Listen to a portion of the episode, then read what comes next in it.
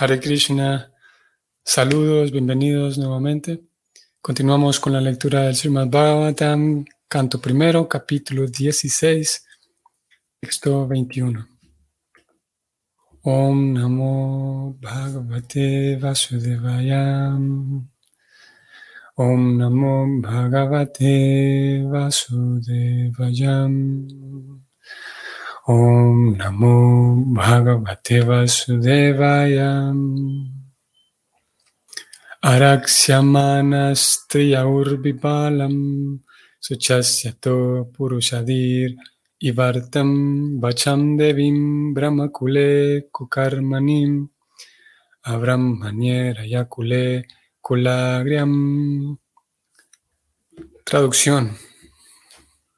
¿Se está sintiendo compungida por las mujeres y niños infelices a los que personas inescrupulosas dejan abandonados? ¿O está infeliz porque a la diosa del conocimiento la están manipulando brahmanas adictos a actos contrarios a los principios de la religión? ¿O será que la aflige el ver que los brahmanas se han refugiado en familias administradoras que no respetan la cultura brahmínica?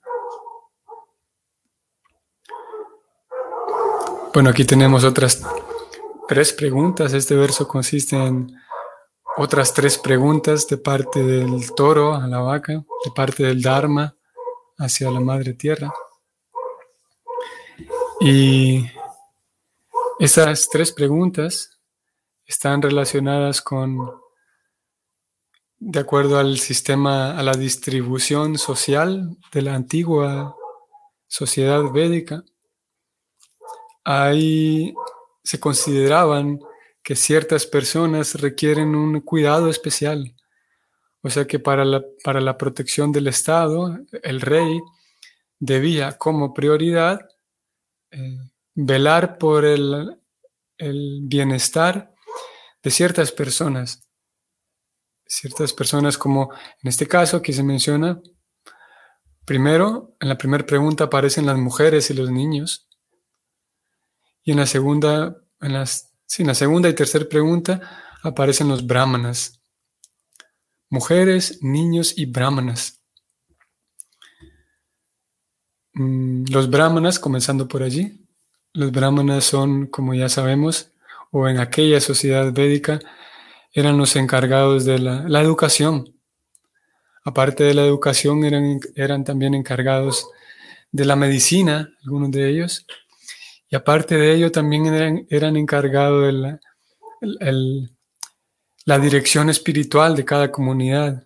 Sucede que cada poblado, cada aldea pequeña, tenía sus sacerdotes y estos sacerdotes cumplían, como digo, como doctores también y como profesores labores muy importantes, las tres, el sacerdocio, la educación y la medicina.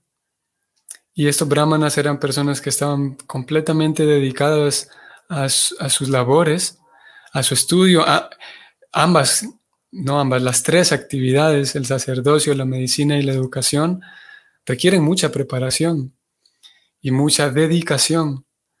Así que los brahmanas estaban, como ya lo hemos leído en tantas ocasiones, los brahmanas eran aquel, aquel cuerpo social, aquel, aquel colegio, digamos, aquel colegiado que velaba por eh, el bienestar, em, por ciertas áreas de bienestar, de bienestar que eran cruciales para el funcionamiento social y para la vida en general. Por lo tanto, el Estado, los reyes, se preocupaban de que cada cuerpo de brahmanas tenga todo lo que necesiten para que ellos no tengan que salir a buscar su sustento, no tengan que salir a trabajar y conseguir un empleo. Entonces el rey se encargaba de sustentarles todo lo que necesitaban para que ellos puedan entonces ser buenos médicos, buenos profesores y buenos sacerdotes, para que su cabeza no esté pensando en deudas, ni, ni en, en aguinaldo, ni en mensualidades y facturas. Ellos se podían de esa manera centrar únicamente en lo suyo. Y obviamente, un factor aquí que, también ya lo sabemos, es que en esa antigua sociedad védica, eh, idealmente cada persona vivía de acuerdo a su vocación. Así que sabemos que cuando una persona vive de acuerdo a su vocación, vive satisfecha y, cumple con agrado y con eficiencia sus labores.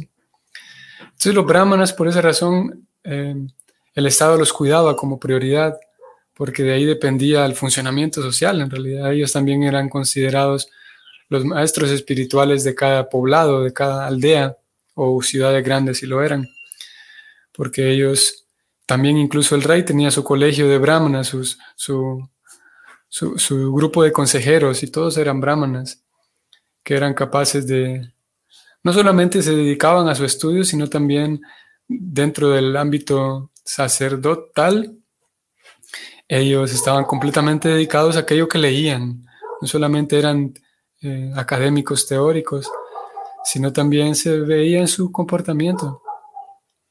Y eso una persona integral, una persona realmente em, comprometida con el comportamiento ejemplar, indudablemente va a ser un mejor profesor. Por esa razón los brahmanas eran muy bien cuidados. Entonces volvemos a esas dos preguntas que aparecen aquí. El toro le pregunta a la vaca, ¿será que, la, eh, ¿será que usted le pregunta a la Madre Tierra, está infeliz? Porque la diosa del conocimiento a ella la están manipulando estos sacerdotes adictos a los principios contrarios a la religión. O sea, en otras palabras, él está preguntando, ¿será que usted está preocupada porque ya hay eh, eh, sacerdotes corruptos que ahora simplemente memorizan datos para burlarse de la gente y tergiversan el conocimiento para sacar provecho, para explotar a otros?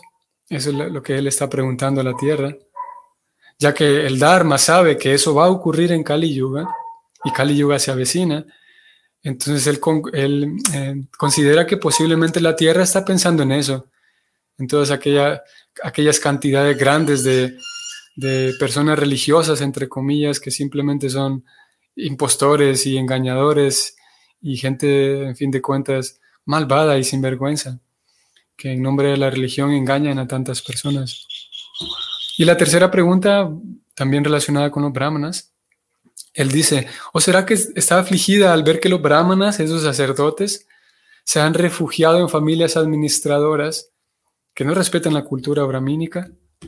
En otras palabras, ¿será que usted está pensando, está triste porque en el futuro esos sacerdotes, en vez de comprometerse con la verdad y con, con la educación real, simplemente deciden acercarse a una familia que tiene dinero para que les patrocine, para que les, les garantice un sustento mensual y ya no importa cómo sea su comportamiento. Ya no importa si están comprometidos con la verdad y con Dios. Ahora simplemente ellos consiguen un salario y ahí están ganando un salario mensual sin preocuparse realmente por su, por su comportamiento.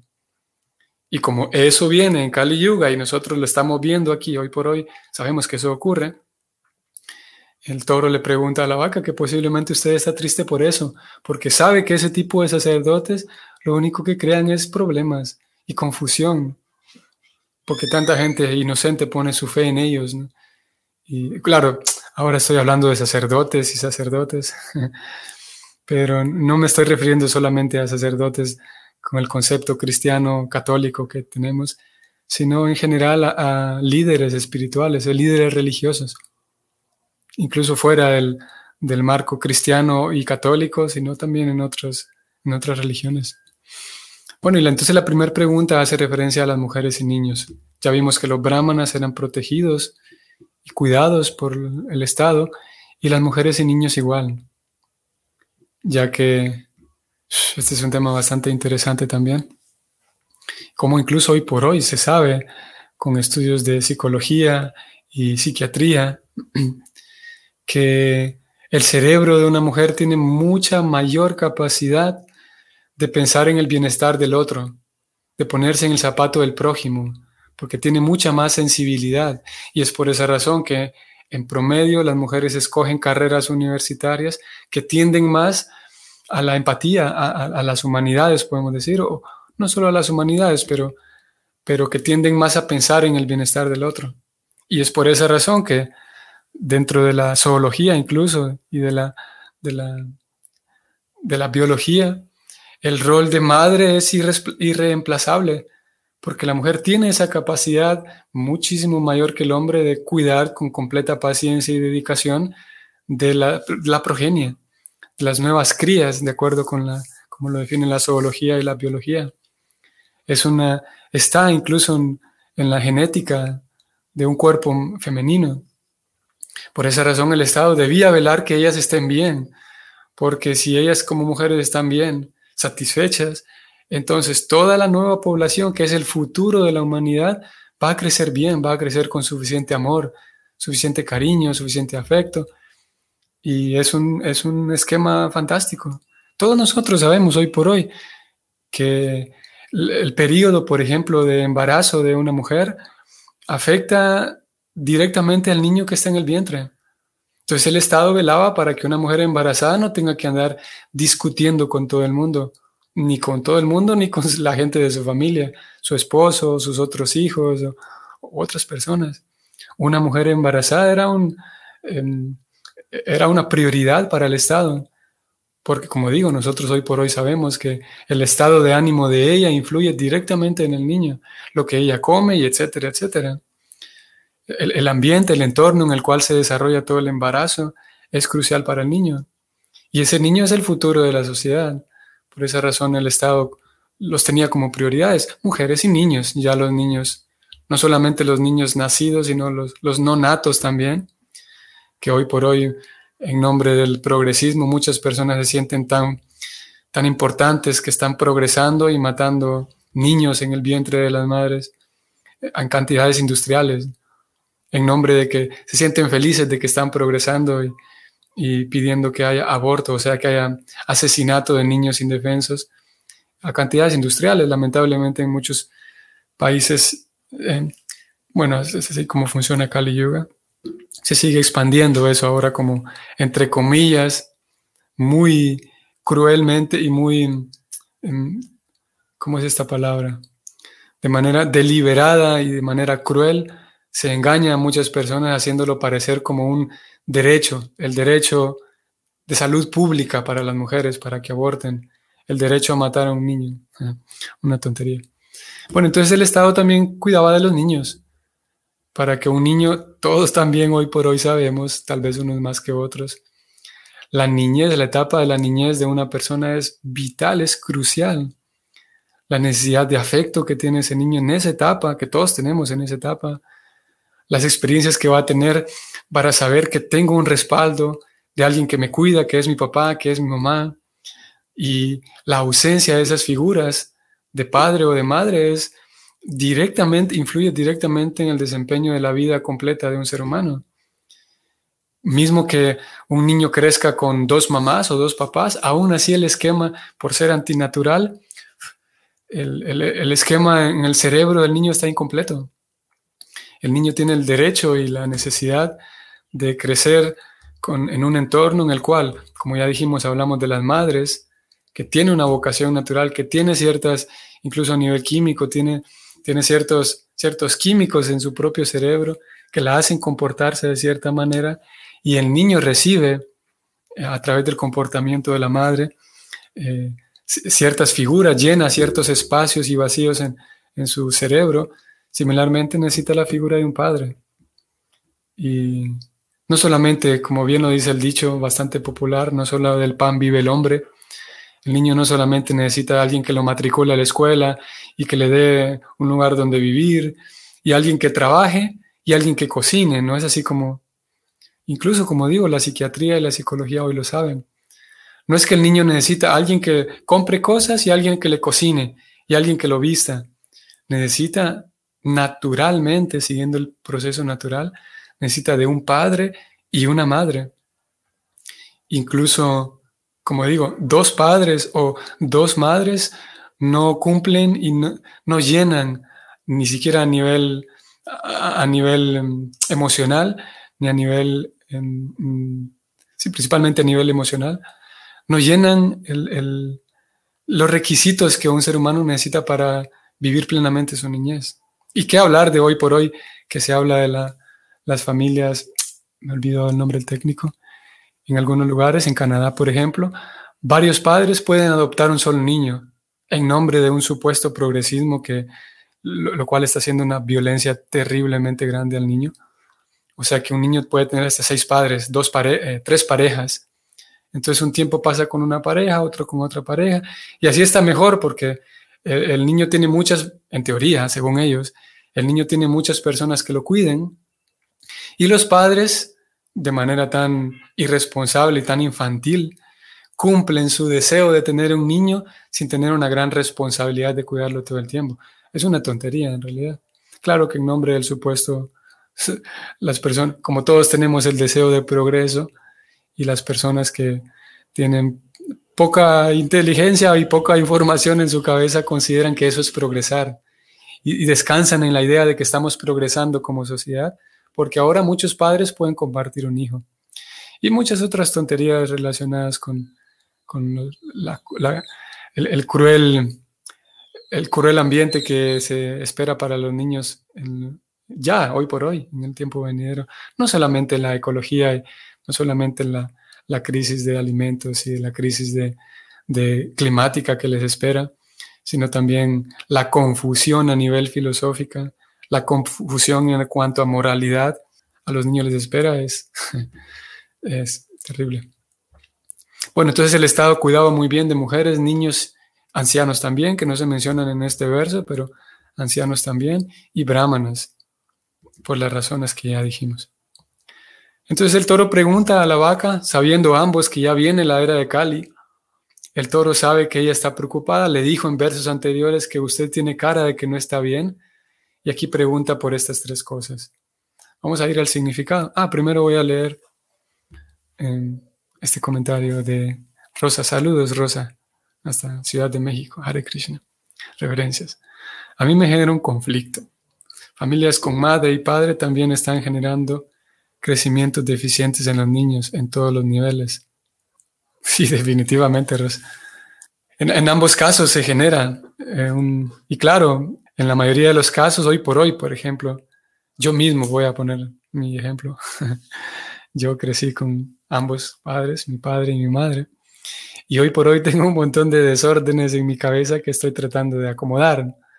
No es garantía de que una persona que crece en un ambiente con un papá y una mamá va a ser un ser humano cuerdo y funcional. No es una garantía, definitivamente.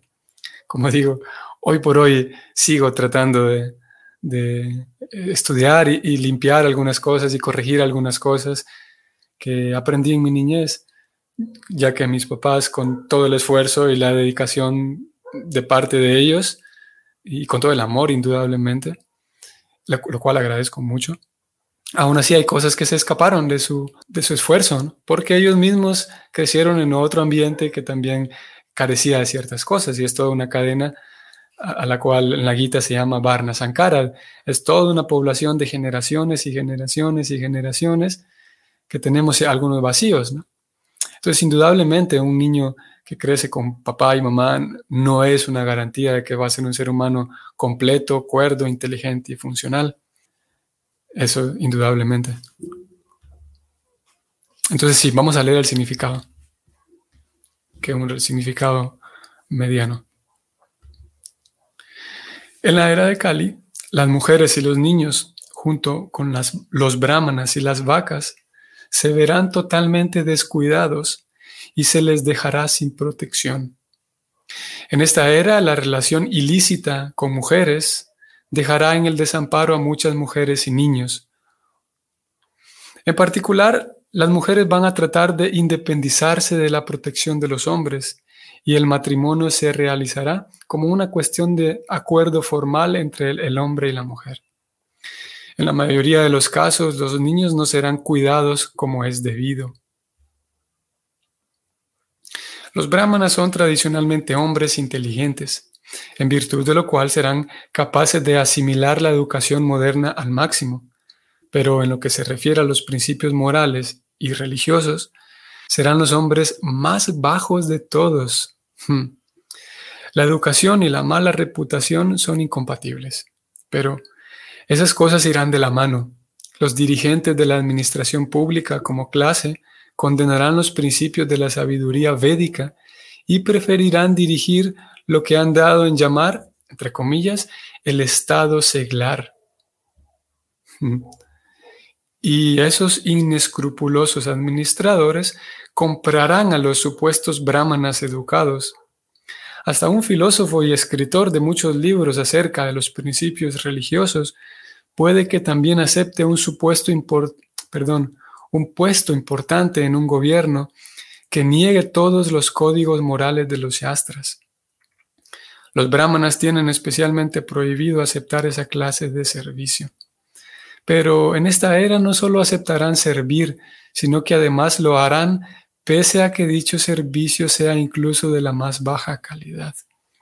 Estos son algunos de los signos de la era de Kali que son perjudiciales para el bienestar general de la sociedad humana.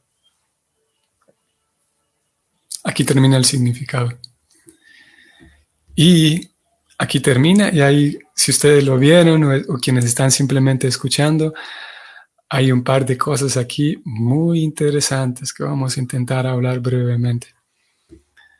Intentaré terminar eh, antes de la hora acordada y voy a leer si hay algún comentario. Pienso que pueden haber comentarios o reflexiones o alguna pregunta. Punto número uno, lo estoy subrayando aquí y voy a leer.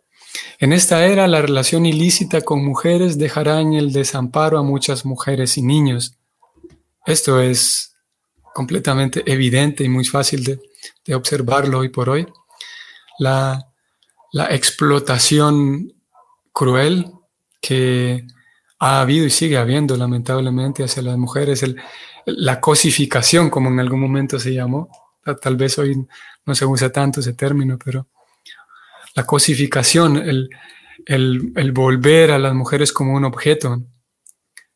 Eh, es lo que podemos, eh, podríamos incluir eso aquí en lo que Prabhupada llama la relación ilícita con mujeres, porque es un trato ilícito hacia una mujer que rompe toda regla, toda ley natural.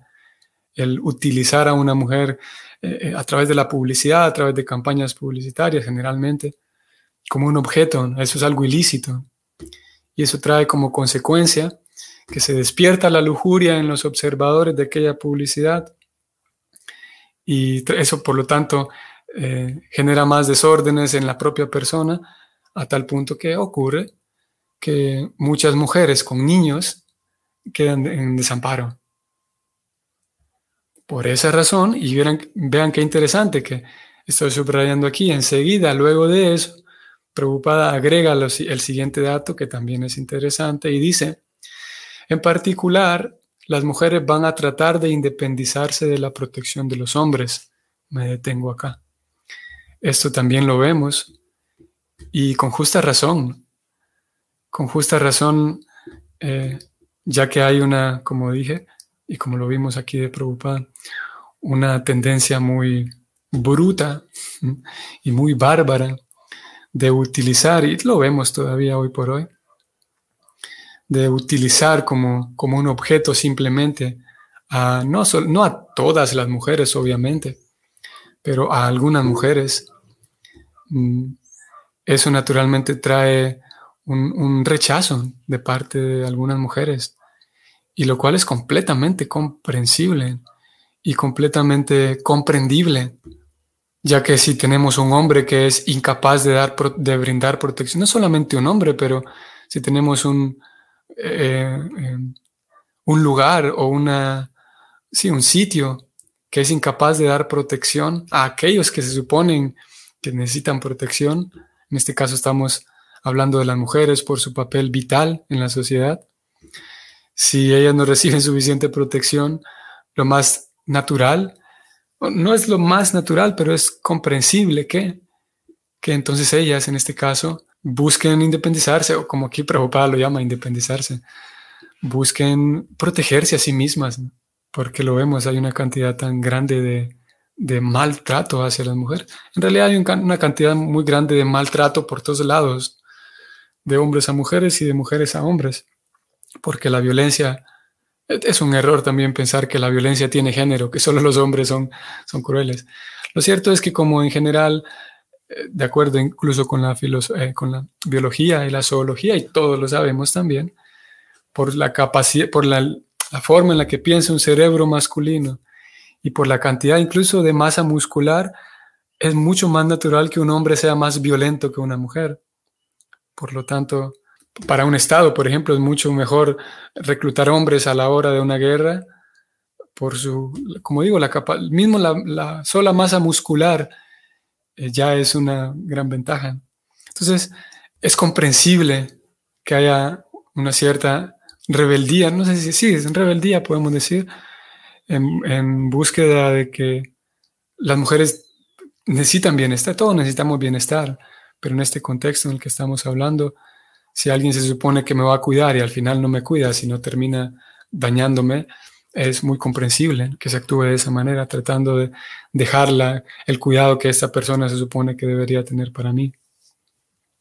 Espero que tengan un provechoso y bonito día hoy y nos vemos mañana. Saludos a todos, Hare Krishna.